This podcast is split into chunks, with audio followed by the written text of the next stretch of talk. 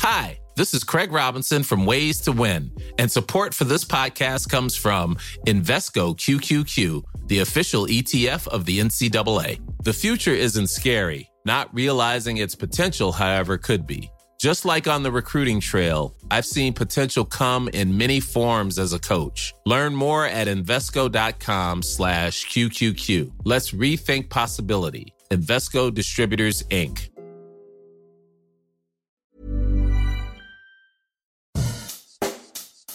Bonjour et bienvenue dans Savez-vous que, le podcast d'anecdotes du Dauphiné libéré.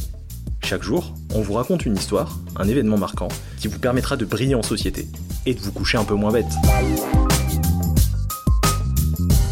Nous voilà au bout de gorges fabuleuses, entourées de collines à proximité de Rosan et de Valdoule dans les Hautes-Alpes, mais on est encore dans la Drôme.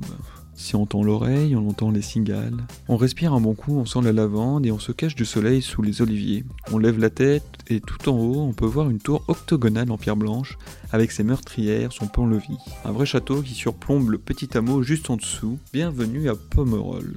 Pour visiter le village, il faut le vouloir.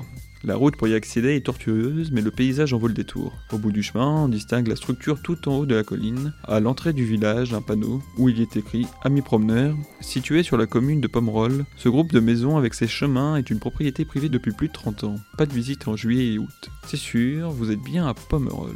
Ce village, c'est aussi l'histoire de Paul Vuillard, le père d'Éric Vuillard, prix Goncourt 2017 pour l'ordre du jour. Ce médecin lyonnais a consacré 25 ans de sa vie à redonner vie à ces maisons, en ruine depuis 1910. À la recherche d'un endroit à reconstruire, le chirurgien tombe sous le charme de ce lieu reculé de la Drôme provençale. Pendant 10 ans, il rachète les parcelles une à une avant de se lancer dans un chantier titanesque. Tout rebâtir. En facteur cheval des temps modernes, Paul Villard lâche son stéthoscope pour le marteau et la truelle. Dans le village, il fait tout. Maçon, ferronnier, charpentier, il rachète aussi l'église qu'il fait désacraliser afin de la restaurer. Au bout du compte, le docteur bâtisseur continue son œuvre et vient vivre avec sa famille à Pomerol. L'été, il loue les maisons qu'il a reconstruites à des vacanciers venus chercher de la tranquillité. Si le village est privé, cela sous-entend qu'il n'a le droit à aucune aide de la part des collectivités. Pomerol doit donc trouver des solutions pour s'autofinancer et c'est grâce à la location des habitations. En 2001, le docteur s'en va.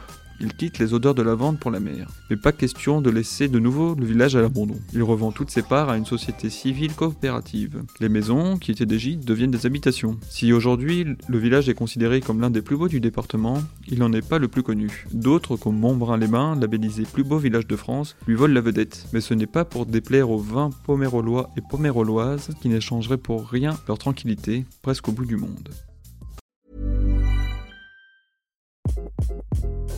Hi, this is Craig Robinson from Ways to Win, and support for this podcast comes from Invesco QQQ, the official ETF of the NCAA. The future isn't scary. Not realizing its potential, however, could be. Just like on the recruiting trail, I've seen potential come in many forms as a coach. Learn more at Invesco.com slash QQQ. Let's rethink possibility. Invesco Distributors, Inc.